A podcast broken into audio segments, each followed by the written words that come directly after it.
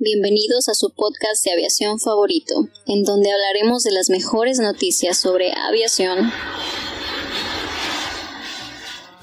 seguridad y aeropuertos. Todo esto y más en All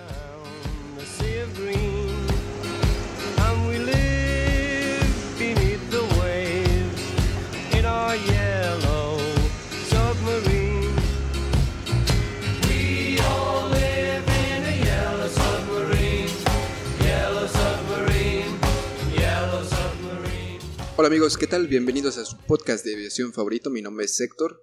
Y si me escuchas en la mañana, vas a tu trabajo, no lo sé, ya desayunaste. Espero que estés muy bien y pues hoy estamos transmitiendo desde un submarino, así que si escuchan un piriteo es, es totalmente normal.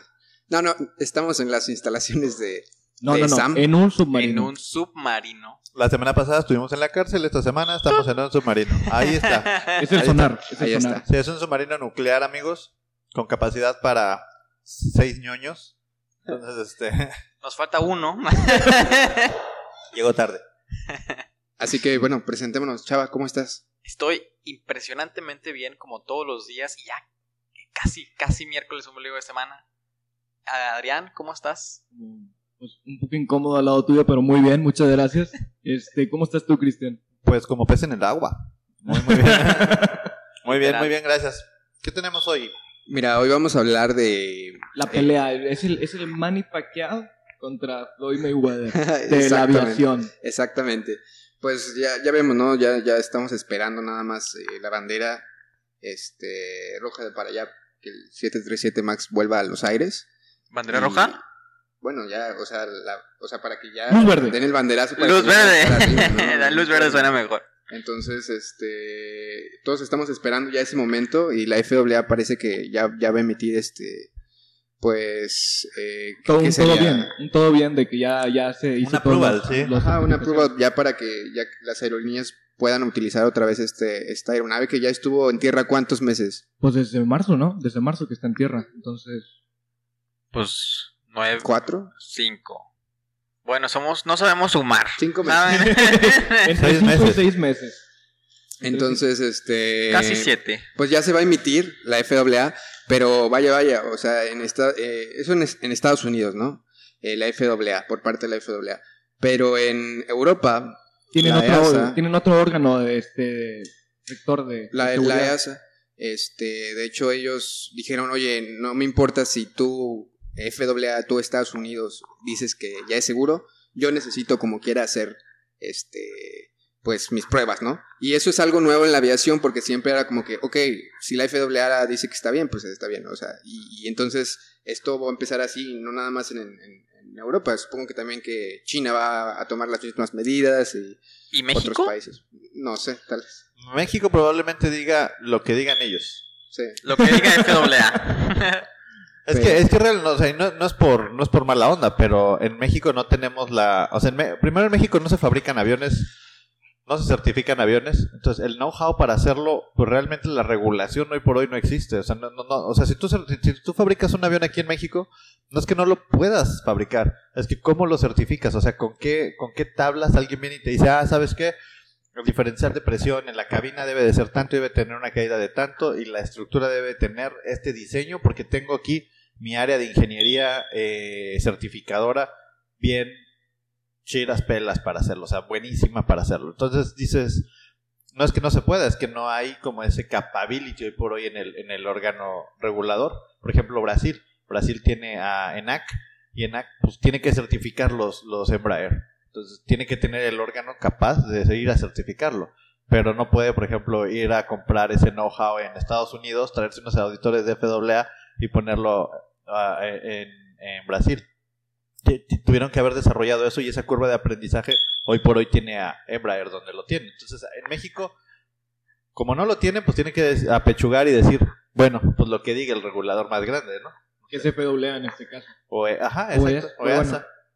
Pero lo, lo que es interesante, es- repetimos, es que jamás había pasado, bueno, o pocas veces, yo no recuerdo ninguna de que la EASA le diga a la FAA, sabes que no, yo tengo que hacer mis pruebas Sí. para hacer este, para certificar el, el triple- Y el es 737. que ya con esto y todos los chismes que salieron atrás, que ya lo sabían y que tenían ahí sus acuerdos con, con Boeing y todo, eh, o sea, realmente se puso en duda su, su credibilidad, ¿no? Y Pues, de hecho, no es está mal, entre- eso. Entre más pruebas le hagan para saber si sí está bien o no, de hecho, no se me hace mala idea que lo hagan para cada avión.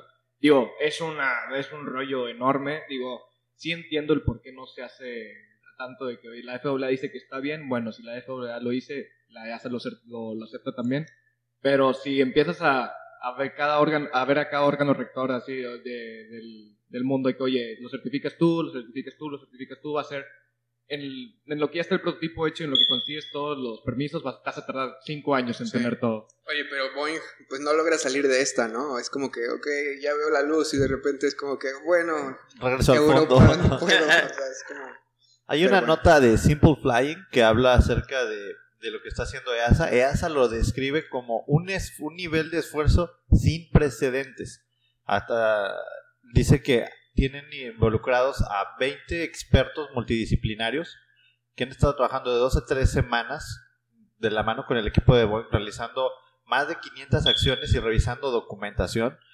Y EASA dice que después de haber revisado estos 70 puntos de, 70 puntos de evaluación, en tanto de condiciones normales como anormales, aún no se ve una respuesta apropiada para los issues de integridad del tema de ángulo de ataque. Entonces, EASA todavía no lo está dando por bueno.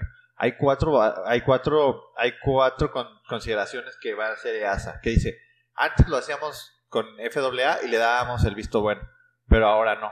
Ahora los cambios que dice que proponga Boeing deben de ser aprobados por EASA. EASA quiere un equipo independiente de ellos para hacer la revisión del diseño de los cambios que están haciendo.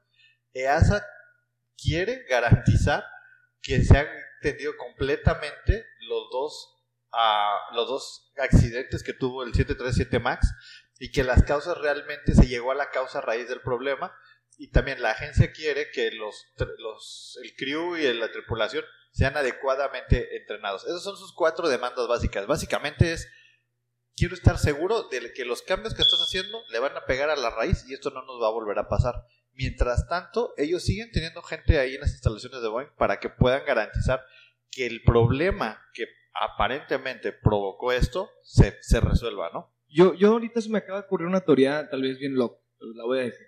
Dila. Excelente, mira. Bring it on. Si, si ya sabemos que Boeing es un fabricante de Estados Unidos, que generalmente lo aprueba la FAA, o sea, del mismo país, yo me, me estoy pensando de que, oye, la EASA, la EASA se está poniendo ahora medio más estricto para Boeing, que la EASA es, la, es, de, Europa, la- el, security de, Europa. Bueno, me, me pongo a pensar, ¿realmente la EASA va a hacer este tipo de requisitos con Airbus o va a ser igual que Boeing con FAA? ¿A qué quiero llegar? Tal vez estén aprovechando este tipo de tema para que Airbus salga un poco más beneficiado en Europa, que es donde se fabrican los Airbus, y tratar de ir regularizando más a los Boeing, que son los que son Estados Unidos, para tener un poco más de competencia, tener como Estados Tener Unidos tiene- control. Sí, tener un control. Estados Unidos, tú tienes, si quieres, tus aviones Boeing en Estados Unidos, nosotros queremos nuestros Airbus ahí en Europa. Pero bueno, es me mi, está- mi estás diciendo que los Boeing van a estar certificados por la FAA o van a estar como que son, son compadres. Sí, sí, sí. En, la, en, en esta- en Europa sería Airbus con la... Con EASA. No sé. No, no se me haría nada. O sea, sí te la creo, porque pues, Airbus es, es fabricado por ¿qué?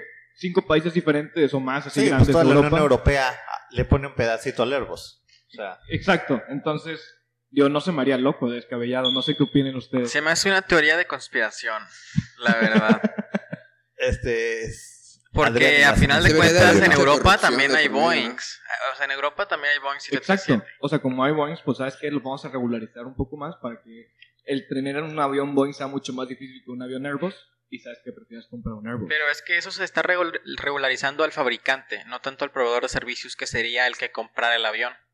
Sí, sí. Además, no creo que eso sea legal, o sea, creo que no es honesto. Exacto, pero sí, sí, son prácticas desleales. Por ejemplo, fíjate, dice que eh, Routers, o cómo se pronuncia la, la- Routers, Routers, routers. Routers, Routers reportó eh, un concern de la IATA, de la Asociación Internacional del Transporte Aéreo, donde expresaba una preocupación por la falta de unidad en la regulación. Eh, se preocupan en el tema de que, bueno, EASA dice una cosa y FAA dice otra. Dice que, que dice, con el 737 estamos un poco preocupados, debido a que no vemos una unanimidad normal entre los reguladores in- internacionales, que puede ser este el caso. Vemos discrepancias que van en detrimento de la industria. En respuesta, la FAA mandó un correo a Reuters diciendo, cada gobierno puede hacer sus propias decisiones acerca de regresar la aeronave a servicio basado en su, en su valoración de seguridad.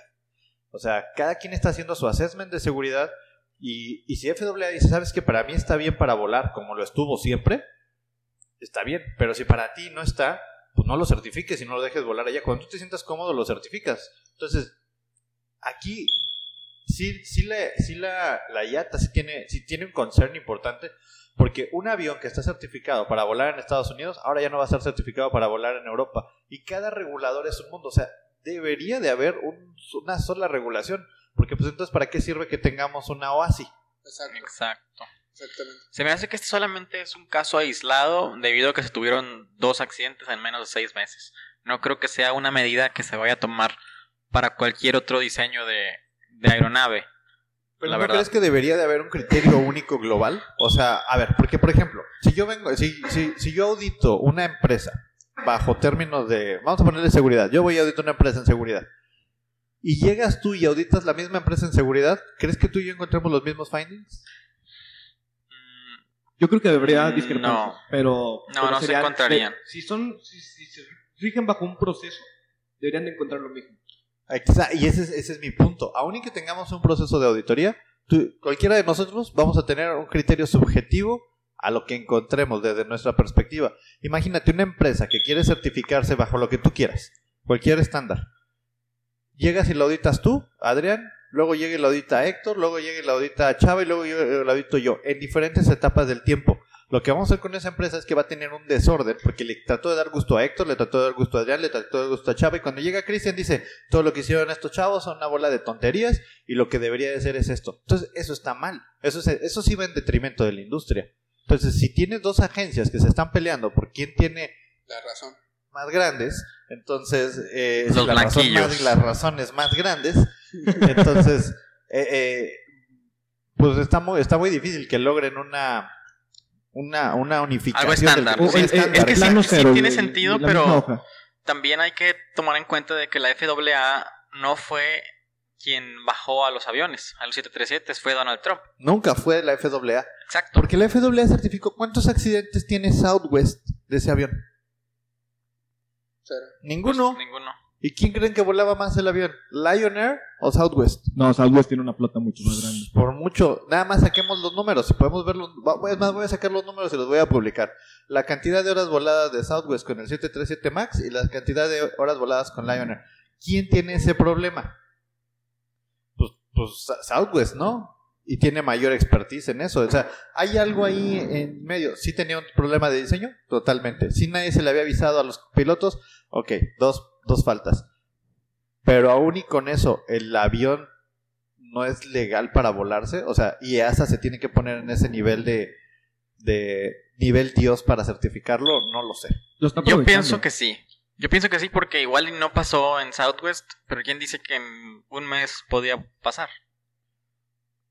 ¿De acuerdo? Yo me imagino, o sea, perdón por mis teorías de conspiración, pero, si, si un Airbus hubiera, si hubiera tenido el mismo problema en Estados Unidos, tal vez la FAA ya le pondría más restricciones a Airbus, ¿sabes? O sea, es como que es, es por la, la, la mala suerte de la situación de Boeing que le tocó en, eh, pues, en los países fuera de Estados Unidos que, que pasó este accidente, pero yo me imagino, si un Airbus hubiera tenido, imagínate que el mismo, el mismo tipo de accidente pues hubiera resonado lo mismo y la FAA también estaría haciendo lo mismo que la EASA. O sea, no me, no me sorprende que la EASA se esté, se esté comportando así. Pero Sí, aquí es- lo que está pasando se está poniendo al nivel de la FAA y está bien, o sea, porque eh, al final pues son, son los reguladores, ¿no? Entonces, creo, creo que sí también, yo, yo considero también que es un evento aislado. Eh, si lo volvemos a ver, eh, prácticas como estas, eh, después eh, sería preocupante y sería cosa de, de, pues que lleguen a un acuerdo, ¿no? Y si no, pues a- hacer algo a nivel internacional, no sé si la OASI puede hacer algo al respecto, ¿no creo? Sí, sí, sí lo puede hacer. Pero... Debería estandarizar el criterio de evaluación, o sea, o, o así debería tener un anexo o algo. Un anexo de... Sí, Sí, de certificación. ¿Sabes qué? A ver, todas las agencias vamos a sentarnos y vamos a decir, los criterios de certificación, señores, son estos. Independientemente de quién seas, es la mejor práctica de certificación. Y no podemos andar por ahí cada, agencia con su, con su práctica de certificación.